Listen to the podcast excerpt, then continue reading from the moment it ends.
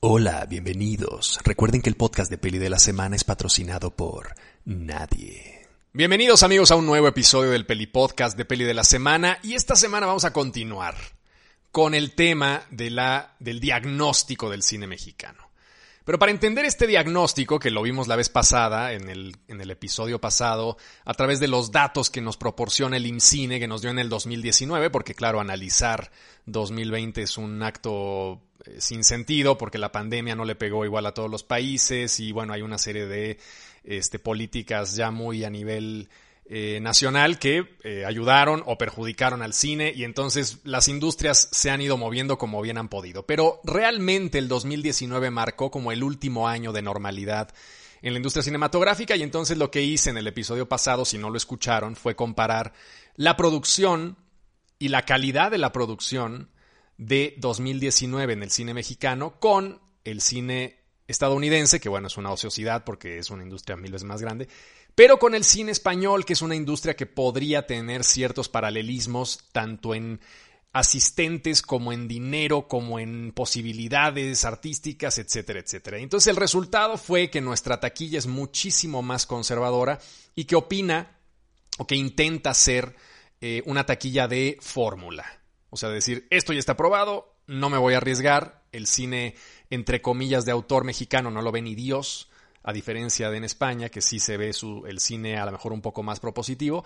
Y esto lo puse con datos, o sea, no me inventé nada. Realmente lo único que hice, si ustedes escuchan el, el podcast, fue analizar los datos que nos proporciona el IMCINE y el Ministerio de Cultura Español. Punto final.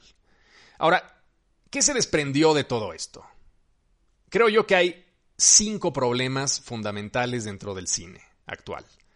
Primero, poco interés del público en el cine mexicano y un nulo interés del público en el cine mexicano no comercial. Luego, hay un estancamiento de las narrativas, tanto a nivel pop como a nivel de autor en el cine mexicano. Tres, hay un paternalismo insuficiente y sesgado por parte del gobierno. Y luego cuatro, hay una precarización de la industria. Debido a ese paternalismo, debido a que no se genera dinero, la gente que trabaja en el cine la pasa mal. Y todo esto nos genera el quinto punto, que es una visión derrotista. Para hacer una película mexicana no está tan mal. Cabrón, no tendría que ser esa la visión de, de, cómo juzgar una película mexicana. Es patético que digamos, es como si estuvieras en el kinder y ves a un niño que hace un pinche dibujo feo y entonces dices, claro, para ser un niño de 5 años está muy bien ese dibujo porque ese niño de 5 años no tiene las capacidades ni la posibilidad de hacer una gran obra de arte. Lo mismo nos sucede con el paternalismo, con la condescendencia con la que tratamos al cine mexicano. Bueno, eh, para hacer una película mexicana pues no está tan mal, ¿no? No, no tendría por qué ser así. O sea, no tendría por qué ser así. Y para entender lo que ha pasado, voy a irme a la historia. Porque tenemos que partir de un conocimiento histórico de cómo ha cambiado el cine a través de los años y cómo en algún momento esa fantasía que hoy tenemos de que el cine popular jale a la gente, este, digamos, que no está interesada en el cine de autor y al mismo tiempo coseche premios y buenas críticas a nivel internacional, eso sí ocurrió. Es, eso fue una realidad de México. ¿Cómo lo lograron? ¿Quiénes fueron? ¿Cómo sucedió? Bueno, ahí les va. Este es el chiste. El chiste es que a finales de los años 60, de los años 50, perdón, en 1957. Hasta ese momento, México llevaba un par de décadas haciendo películas de primer nivel que lograban unir a ambos espectros, de ambos, ambas caras de la moneda. Por un lado los críticos y por un lado la gente que iba a divertirse al cine. Y tanto la gente que iba a divertirse al cine como los críticos estaban de acuerdo en que el cine mexicano era un cine de primer nivel. Y la gente pagaba porque se divertía un chingo viendo a Cantinflas y viendo a Pepe el Toro y viendo a Macario y viendo eh, a La Perla y viendo las películas del Indio Fernández y al mismo tiempo la crítica valoraba esas películas porque decía, oye, aquí hay algo que además de ser profundamente popular, nos habla en, el sentido más, eh, eh, digamos, rebuscado, en el sentido más complejo, en el sentido más depurado visualmente y narrativamente hablando del cine. Entonces, durante dos décadas esto estuvo funcionando tal cual, ¿no? De hecho, podríamos decir que desde los años, de finales de los años 30, cuando Lázaro Cárdenas este, impulsó una serie de, este, de, de pues más o menos como de, de, leyes que trataban de abrir las puertas para que nuevas películas y nuevos realizadores entraran y se ensalzaran ciertas cosas de la revolución que permitían al mismo tiempo desarrollar la industria cinematográfica mexicana. Pero de repente, en 1957, llega el Sindicato de Trabajadores de la Producción Cinematográfica. Y cuando en México hablamos de sindicatos, ya todos sabemos lo que son. Este, que no estoy en contra de los sindicatos ni mucho menos, pero en México suelen tener una connotación ligeramente oscura. Y entonces en 1957, el cine mexicano, pues digamos no en su mejor momento, pero tampoco mal, el Sindicato de Trabajadores de la Producción Cinematográfica restringe el surgimiento de nuevos talentos. ¿Por qué? Porque no dejaban entrar a personas que no estuvieran en el nicho del sindicato de trabajadores. Entonces, de alguna manera, el cine mexicano se cierra. Y solamente algunos iluminados y los que ya estaban ahí dentro consiguen estar en esta industria que generaba mucho dinero. Entonces, este proceso de cerrazón de la industria culmina en 1958 cuando la academia dice, ¿saben qué? Este, pues ya no podemos seguir y entonces como la producción ha bajado, porque no, no fue precisamente en 1957 que empezó esto, empezó en la década de los 50 a principios, pero en 1957 ya era insostenible. Y entonces la Academia Mexicana, que llevaba ya años dando el Ariel, dice, ¿saben qué, cabrones? Adiós. Así no podemos trabajar, se acaba la Academia de Cine Mexicana. Y se cerró. Y se dejó de otorgar el Ariel.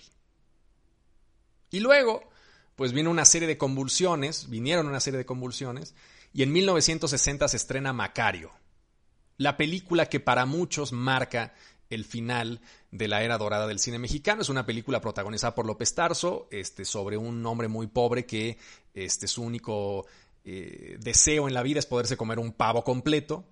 Y entonces hay un encuentro con la muerte y bueno, es una especie de reinvención de un mito, de un cuento antiguo de los hermanos Grimm, que a su vez es un cuento griego. Bueno, hay una historia ahí maravillosa de la genealogía de, Macario, este, que llegó a México eh, por vía de los hermanos Grimm y que eventualmente eh, se adaptó para poder eh, hacer la película de Macario. En fin, esta es la película que marca el final. Es una gran película, pero es una película que marca, es el broche que cierra esta temporada de muchísimo éxito, de muchísima boyancia del cine mexicano, a nivel nacional y a nivel internacional.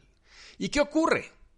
Pues en 1960, los años 60, se vuelven una serie de años de muchísima convulsión, hay pocas narrativas, la academia ya no está ahí, este, no hay como un organismo que conjunte a todos estos creadores y viene un absoluto caos creativo.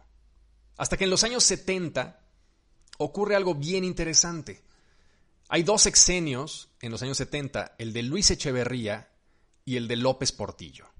Curiosamente, Luis Echeverría ve que el cine mexicano está en un caos y, claro, bueno, como somos México, porque somos una mamada de país, y las prácticas que vemos hoy en día hace años eran aún más descaradas, Luis Echeverría lo que dice es, bueno, voy a poner a mi hermano a cargo de la producción cinematográfica de México, a mi hermano, cabrón, Rodolfo.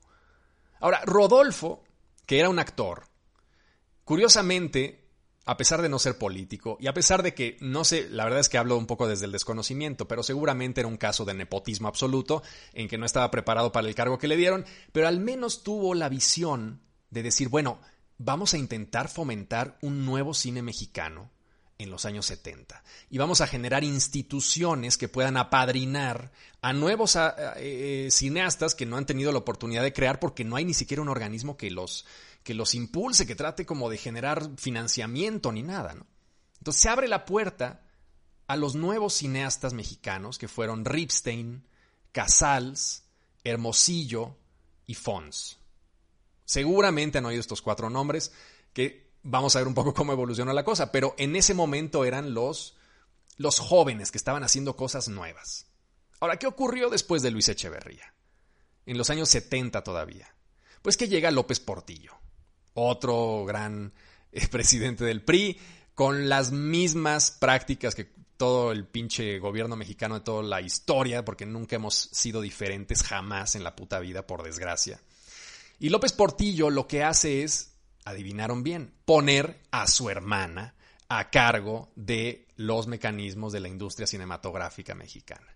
Entonces Luis Echeverría puso a su hermano, López Portillo puso a su hermana Margarita. El problema es que Margarita, a diferencia de Rodolfo, que era el que había estado antes, Rodolfo Echeverría, no tenía ni puta idea de nada. Pero cuando digo no tenía ni puta idea de nada, no es que fuera un personaje que dijera, bueno, no tengo ni idea, me voy a sentar, esta maquinaria ya está muy aceitada, voy a hacer este, algún tipo de, de presencia en la institución, voy a ser un florero, eh, como no sé, no voy a actuar demasiado, sino que era la clásica persona, el clásico ser humano pendejo con iniciativa.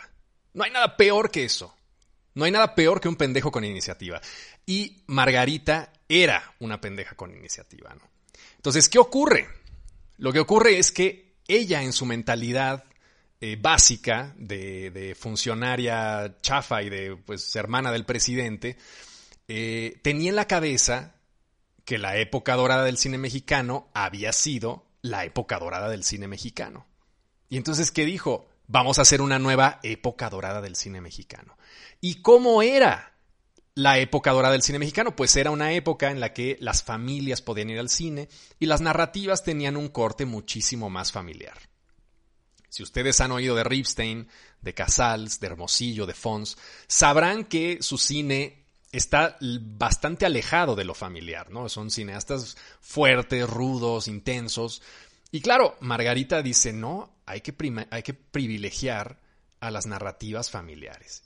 Y entonces se genera, bueno, primero desmantela todas las, muy clásico de los gobiernos mexicanos, aunque siguen siendo del mismo partido Echeverría y López Portillo, desmantela todas las instituciones este, que había implantado Rodolfo en el, en el panorama cinematográfico, en el sexenio de Luis Echeverría, y decide hacer la nueva época dorada del cine mexicano. Resultado, se generan una serie de organismos pro censura, que impedían que ciertas películas salieran a la luz y, e impulsaban el cine más ramplón, pop y barato que podía hacerse.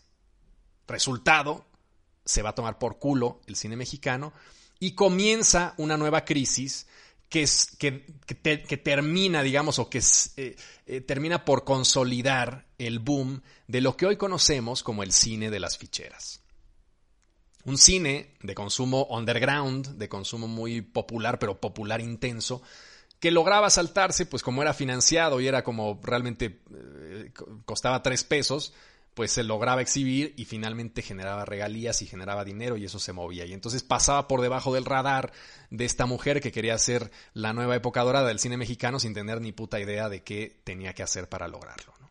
Entonces los años 70 parecía que íbamos a salir, pero luego no. ¡Pum! ¿Qué pasa en los 80? En los 80, como hay un pinche caos de, de miedo, este, en 1983 se crea el IMCINE. El IMCINE es este organismo que controla, que aglutina otra vez a los creadores, que censa quién está produciendo, que intenta dar ciertos apoyos. Y en 1983 que se crea el IMCINE, pues em, empieza como un poco a caminar el cine, pero hasta cierto punto, si ustedes se acuerdan, los cineastas insignia mexicanos de los años 70 eran Ripstein, Casals, Hermosillo y Fons. Y los cineastas insignia de los años 80 son otra vez Ripstein, Casals, Hermosillo y Fons. Vamos, había un par más o un par menos, pero realmente ellos eran los grandes santones. Entonces, el cine mexicano queda estático a la vera de una serie de cineastas muy potentes que no tenían éxito comercial dentro del país y que tampoco tenían gran éxito comercial fuera del país. Entonces, ¿qué pasa? El cine tiene que tener una salida comercial y, y aparece Televisa.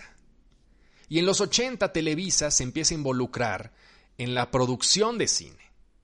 Y entonces surgen las películas pop de Lucerito, de Pedrito Fernández, de Luis Miguel, de todos estos artistas que eran artistas consagrados pop influencers de la época, por decirlo de alguna manera.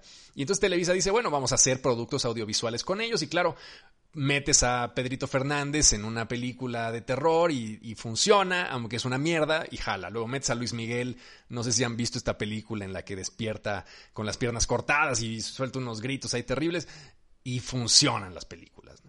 Y mientras tanto, en el otro espectro del cine pop, las ficheras tienen, están a todo lo que da los hermanos Almada, Valentín Trujillo, uno de los grandes directores de cine en México, aunque muchos lo desprecien porque era un personaje que operaba siempre por debajo eh, de la industria mexicana, o sea, seguramente, bueno, no sé, no sé si Ripstein, Casals, Hermosillo o Fons respetaran a Valentín Trujillo, pero era un cineasta de la talla de estos cuatro que les estoy hablando. Si ustedes quieren ver cine trash, intenso, eh, con un gran conocimiento de lo que era el video home hasta cierto punto y el cine barato y, las posibilidades de un cine de acción verdaderamente barato y amateur, pero al mismo tiempo punk y al mismo tiempo do it yourself y etcétera, etcétera, vean el cine de Valentín Trujillo. Véanlo. Es muy interesante y tiene cosas, vamos, tiene muchísima mierda porque además era un cineasta muy prolífico, pero dentro de sus películas más celebradas hay verdaderas joyas, que merecen recuperarse y que merecen a lo mejor también verse un poquito más en esta época. Los hermanos Almada lo mismo, ¿no? La idea del vaquero mexicano norteño contemporáneo que está ahí con el narco y que está este, en negocios turbios y la camioneta y la chingada, ¿no? A todo lo que da. Y luego las ficheras, que eran este, este cine muy básico entre sexicomedia y, este, y traiciones y y romances con prostitución y bueno, cosas muy este, de cine como un... Es, hasta cierto punto es una especie de cine noir pobre mexicano. Y esto funcionaba. por un lado estaban los santones que nadie veía o que veían, se veían poco. El Apando fue una película que se vio, Canoa fue una película que se vio bastante, pero no tenían esa potencia popular que tenía, por ejemplo, el Indio Fernández.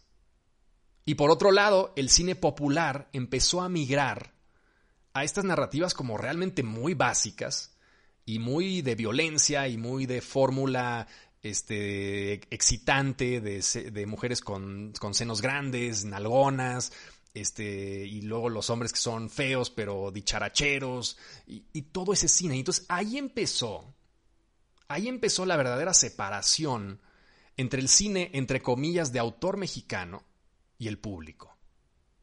Porque como no había dinero, como la industria se dejó morir por gobiernos que fueron realmente ineptos y por una forma de manejar a la industria cinematográfica mexicana que eh, por los sindicatos y por lo que ustedes quieran cerró las puertas a nuevas voces, el cine popular terminó alejándose por completo del cine que tenía cierto valor crítico. Ahora, ¿qué pasa después? Llegamos a los 90. Estábamos en los 80, donde seguían estos cuatro grandes santones, y en los 90 vienen dos sexenios en México, que son el sexenio de Salinas y el sexenio de Cedillo. Dirá, diremos lo que sea del sexenio de Salinas, y puede ser eh, tan odiado como Hitler, pero lo que sí es cierto es que sus políticas culturales eran soltar lana.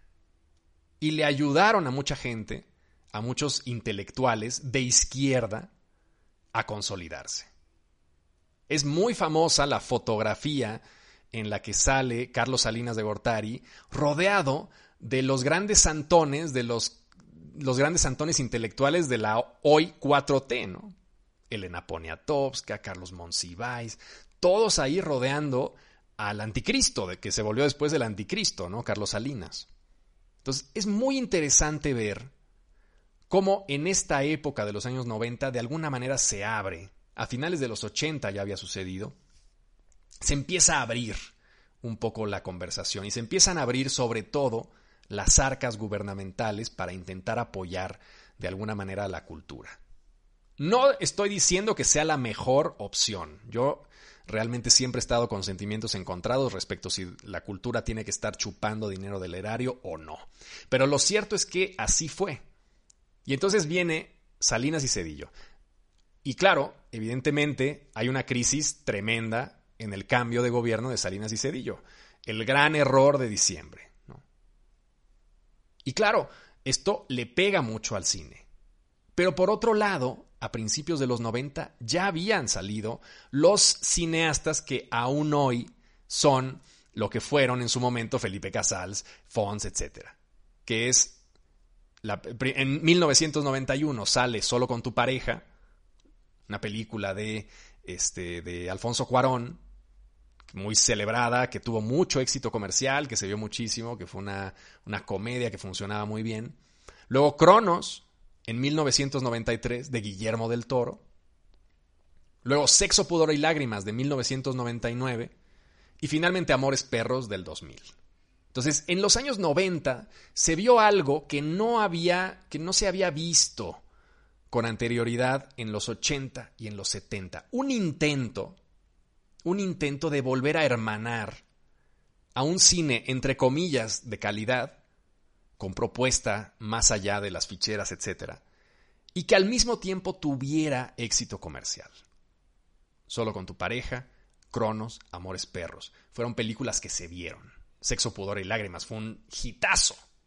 No estoy diciendo que Sexo, Pudor y Lágrimas sea la cúspide este, de la intelectualidad, pero lo que sí estoy diciendo es que era un cine que trataba de hacer una, propuesta pop con cierta inteligencia. Lo mismo Amores Perros, que fue un hit tremendo. Y que hasta cierto punto estas tres películas, no digo Sexo, Poder, bueno, las cuatro en realidad. Solo con tu pareja, Crono, Sexo, Poder y Lágrimas de Amores Perros marcaron el inicio de lo que conocemos ahora como el nuevo cine mexicano. Que de alguna manera ya es un auténtico pantano hoy en día y que ya no hay nuevo cine mexicano y que las cosas han cambiado y que nos hemos movido como hemos podido de la peor o a la mejor, sí, no, de la peor forma posible. Y una vez concluidos los años 90 llegamos finalmente al siglo XXI. Ya no les hago un resumen de lo que ha sido el siglo XXI porque lo han vivido. O sea, un poco lo que yo quería era hacerles un resumen de los años 60, que fue cuando se murió el cine mexicano hasta cierto punto, hasta los años 90, hasta finales de los años 90. Ahora, ¿qué ocurre en el siglo XXI? Ya no les voy a hacer como todo este, este, contexto histórico, pero sí es muy interesante conceptualizar qué ha pasado con la idea de la cultura en eh, el gobierno, el maridaje entre cultura y gobierno. En 2017, para que se den una idea, bueno, a partir del siglo XXI y de Salinas Cedillo en, en los 90, el cine estuvo completamente hermanado con el presupuesto federal. Completamente. ¿Vale? Ahora, vamos a poner atención en el dinero que se ha soltado hacia la cultura en los últimos años. En 2017 se dieron 16 mil millones de pesos a la cultura. ¿Vale? En 2018, 11 mil. O sea, bajó 30% de un año a otro el dinero que se destinó a cultura. No estoy hablando de cine, estoy hablando de cultura en general. Dentro de ese rubro está el cine. 2019, 12 mil millones. 2020, 13 mil millones. 2021, 14 mil millones. Entonces, durante cinco años no hemos logrado regresar al presupuesto de 2017. O sea, estamos ahorita en 14 mil millones. En 2017 se daban 16 mil millones. Es imposible que la industria de la cultura, porque es una industria o debería ser una industria, subsista con ese tipo de recortes. Perdón. O sea, no sé, o sea, no estoy diciendo nada políticamente hablando de que si la 4T o que si me cae mal el peje o me cae bien o, o si me caen mal los del PRD o los del PAN o los del PRI o los de Morena. Me da igual, a mí la política me parece un mierdero por igual. Lo que estoy diciendo es que a nivel país el cine durante los últimos cinco años ha sufrido mucho. Cuatro años de sufrimiento, por decirlo de alguna manera, ¿no? desde 2018 hasta 2021. El presupuesto de cultura que le destina México en relación al Producto Interno Bruto es el 0.2%. El 0.2% del Producto Interno Bruto se destina a cultura, a todo el aparato de cultura. Es muy bajo es muy bajo. Y claro, hay una apertura democrática durante el siglo XXI, este, pero claro, no hay una cultura que no esté centralizando esa cultura, porque el punto 2% del Producto Interno Bruto para generar cultura, eso significa que la cultura está completamente centralizada en la Ciudad de México. Está totalmente centralizada en la Ciudad de México. ¿Qué exposiciones internacionales van a Veracruz? Ninguna.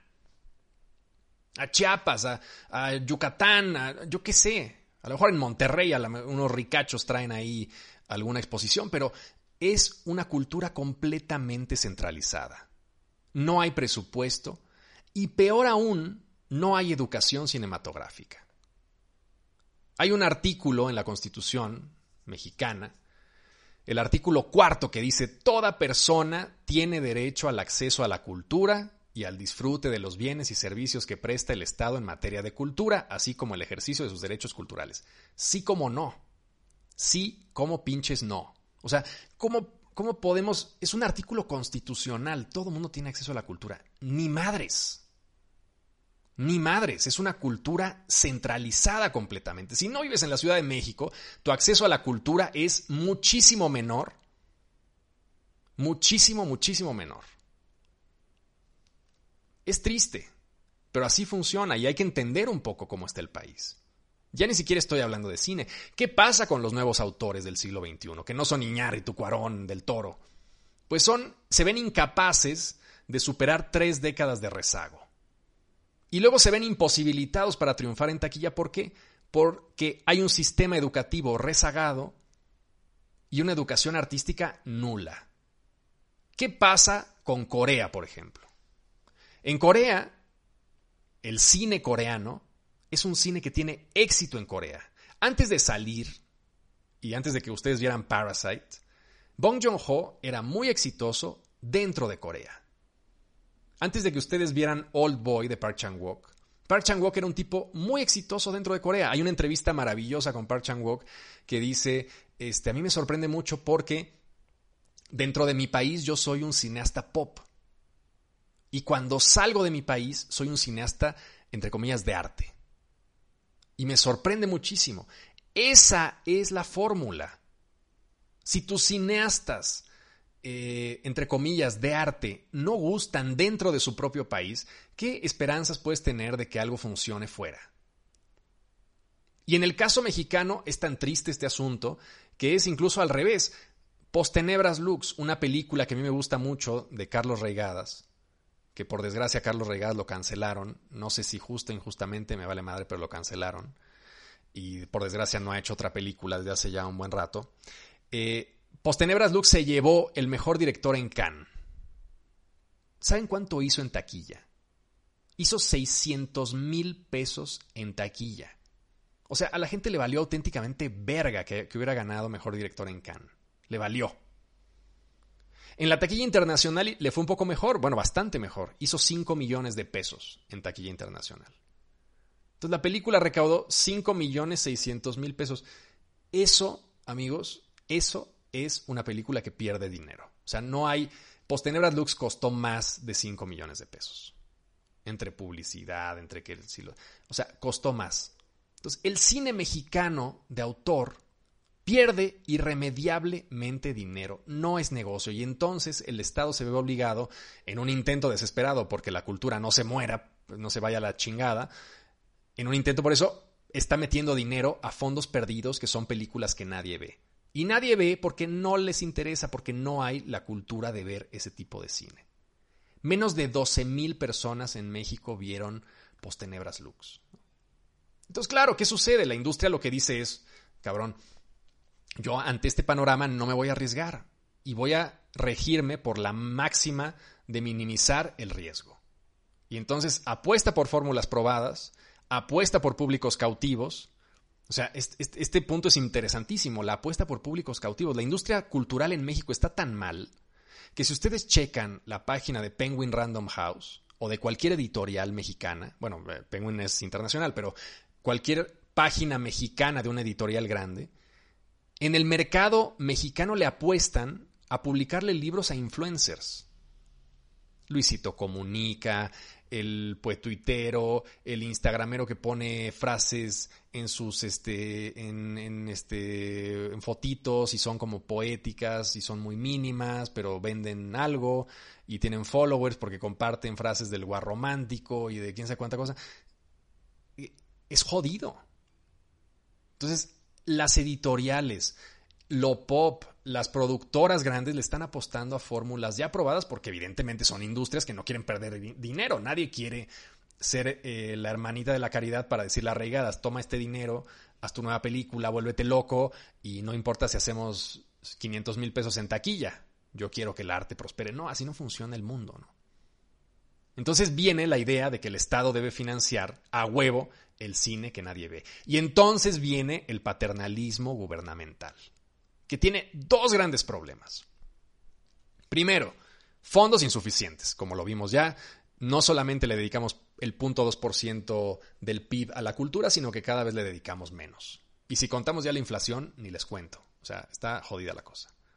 Entonces, estos fondos insuficientes que generan un estancamiento de narrativas, por un lado. Porque claro, si Reigadas quiere hacer una película de sci-fi, pues me va, a decir, pues no, cabrón. O sea, no, yo no puedo hacer Star Wars, no puedo hacer Dune, eh, no puedo hacer... Y claro, no estoy diciendo que tenga que ser ese el camino, pero realmente sí acota muchísimo que los cineastas mexicanos solamente tengan entre 5 y 10 millones de pesos para hacer una película. Una película independiente jodida en Estados Unidos te cuesta mínimo 2 millones de dólares. Mínimo, así jodida.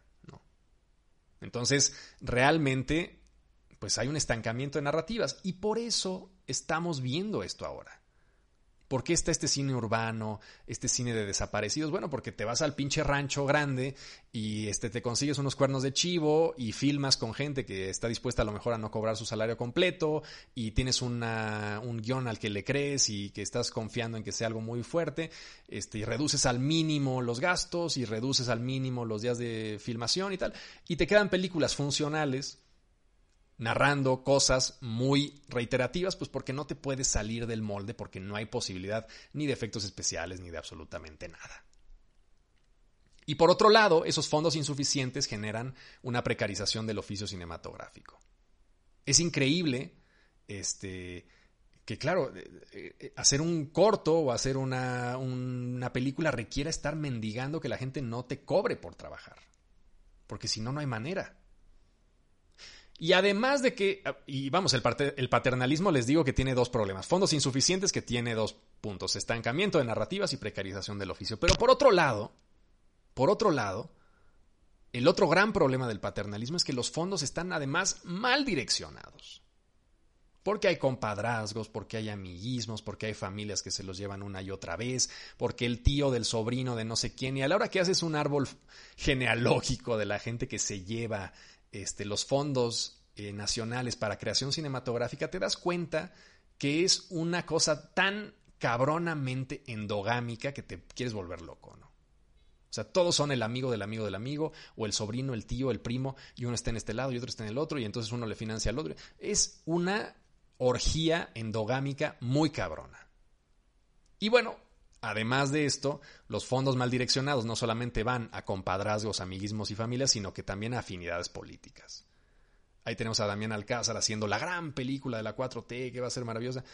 Pues no sé si sea maravillosa, francamente lo dudo. Pero sí sé quién está pagando por esa, por esa película maravillosa, nosotros.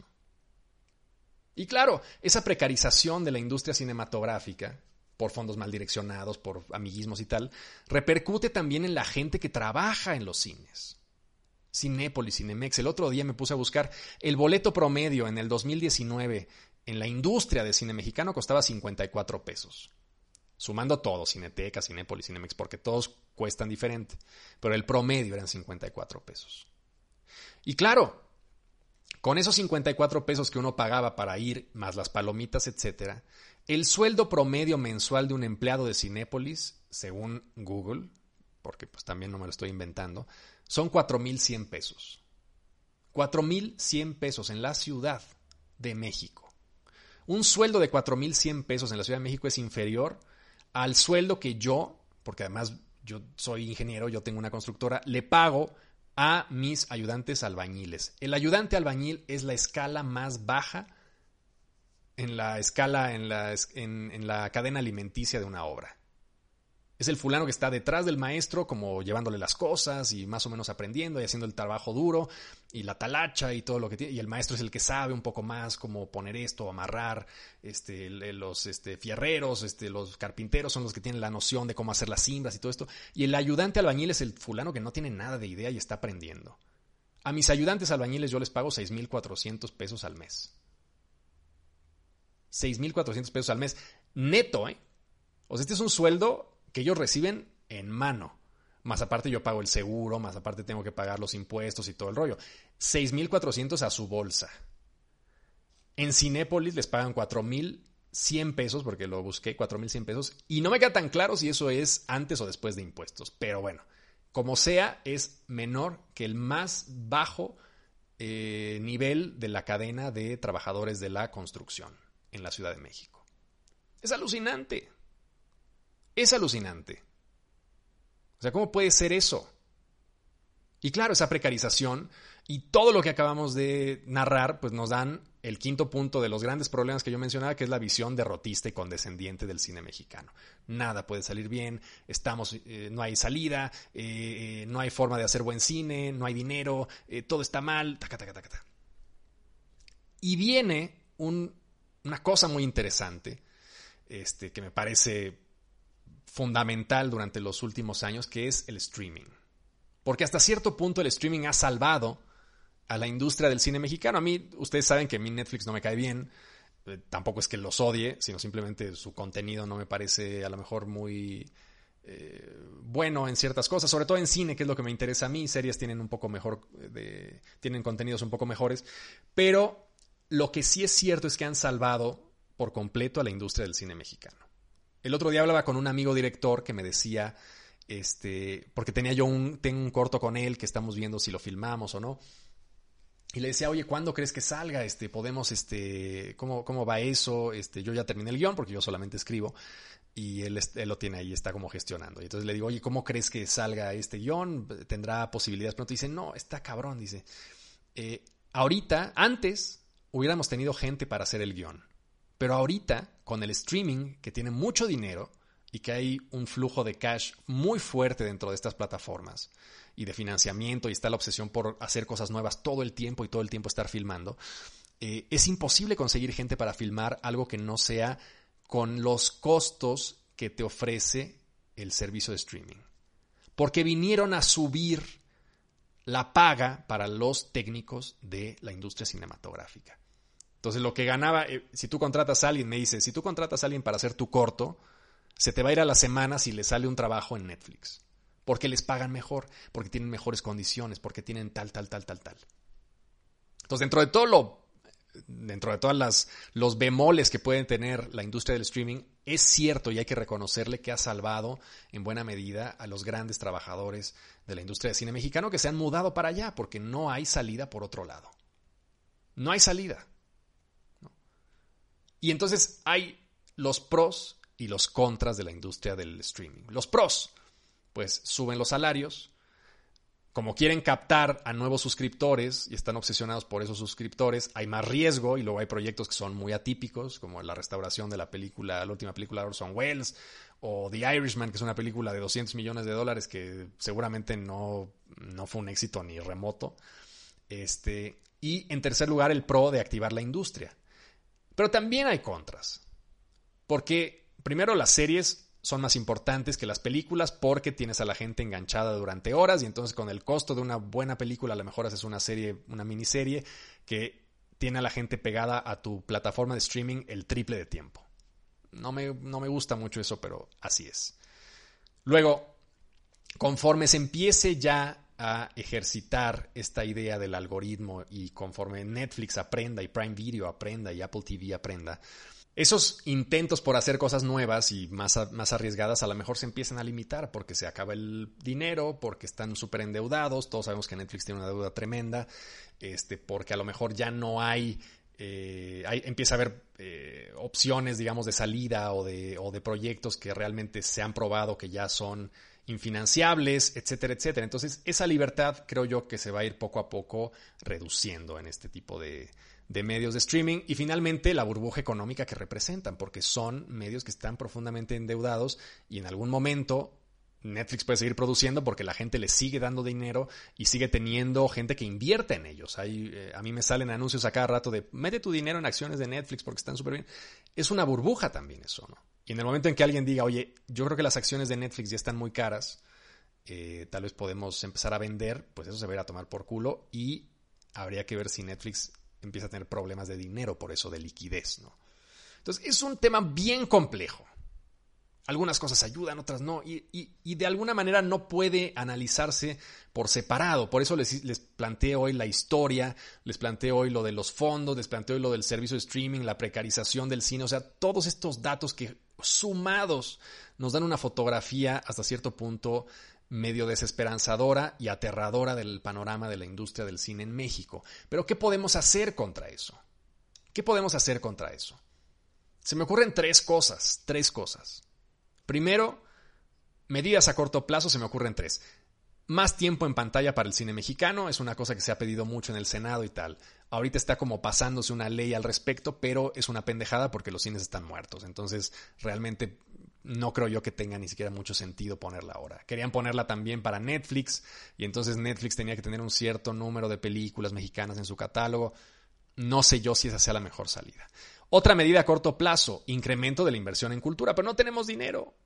Es un país jodido, que no tiene dinero, que estamos medio quebrados, que estamos endeudados, que cada vez seguimos contratando más deuda a pesar de que nos digan que no es cierto. Entonces, bueno, pues tampoco es una solución que se antoje viable. Y luego a corto plazo, la gestión adecuada de los fondos de inversión cinematográficos. Pero ¿Cómo le dices a la gente que no le dé un contrato a su amigo, que no le dé un contrato al hijo del hijo, que ya se quiso volver director de cine y entonces tú que lo viste crecer, pues tienes que darle chamba este, y un poco de fideicomisos públicos para que pueda hacer su película chaqueta sobre la gente que vive en un pueblo alejado en Chiapas, ¿no? O sea, tampoco se ve muy viable eso.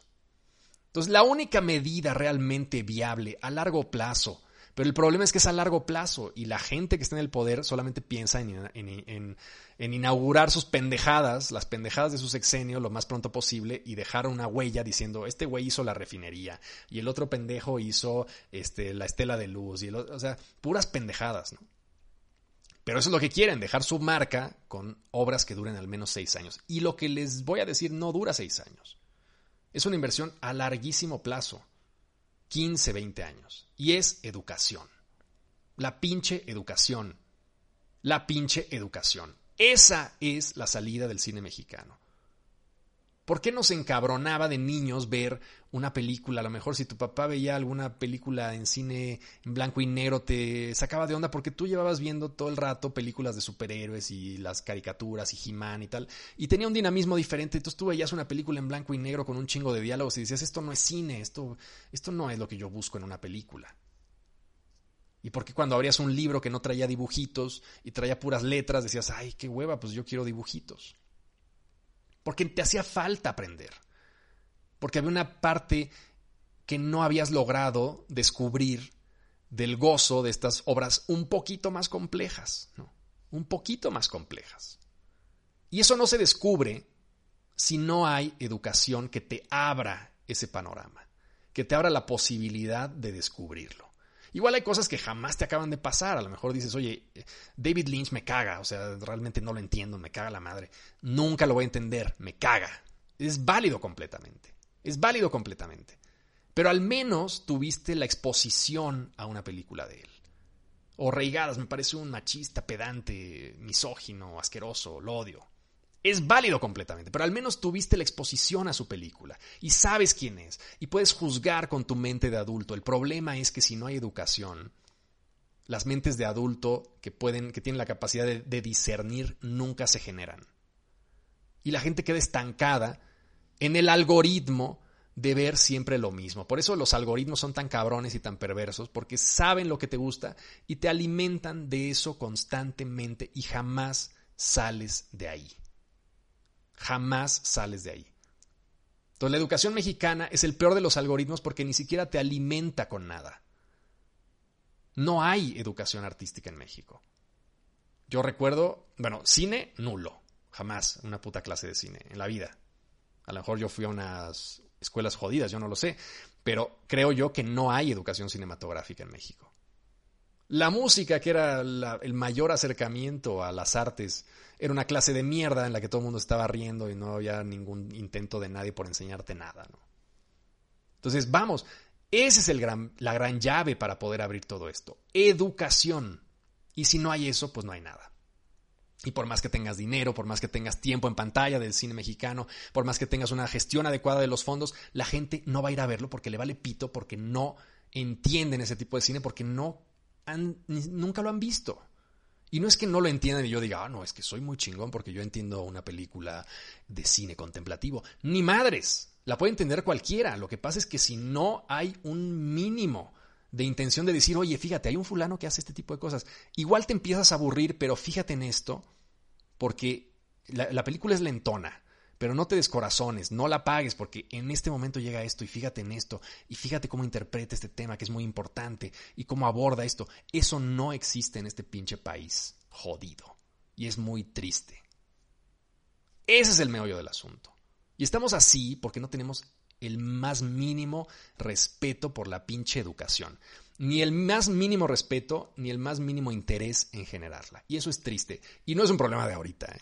Sea, no me estoy yendo contra las autoridades actuales que me valen pito. Me estoy yendo contra toda la historia educativa de México a lo largo del siglo XX y lo que va del siglo XXI, que ha sido exactamente igual. El desdén absoluto por las artes. Ese es el gran problema. En fin, ha sido un podcast largo, ya me estoy quedando sin voz, espero que lo hayan disfrutado.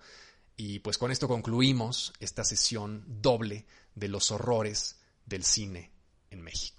Les mando un abrazo, si les gusta el podcast recomiéndenlo y síganlo para que les lleguen las notificaciones de los nuevos episodios. Los quiero, hasta luego. Este fue el podcast de Peli de la Semana, el podcast más barato de la Internet. Y recuerda, el podcast de Peli de la Semana es patrocinado por nadie.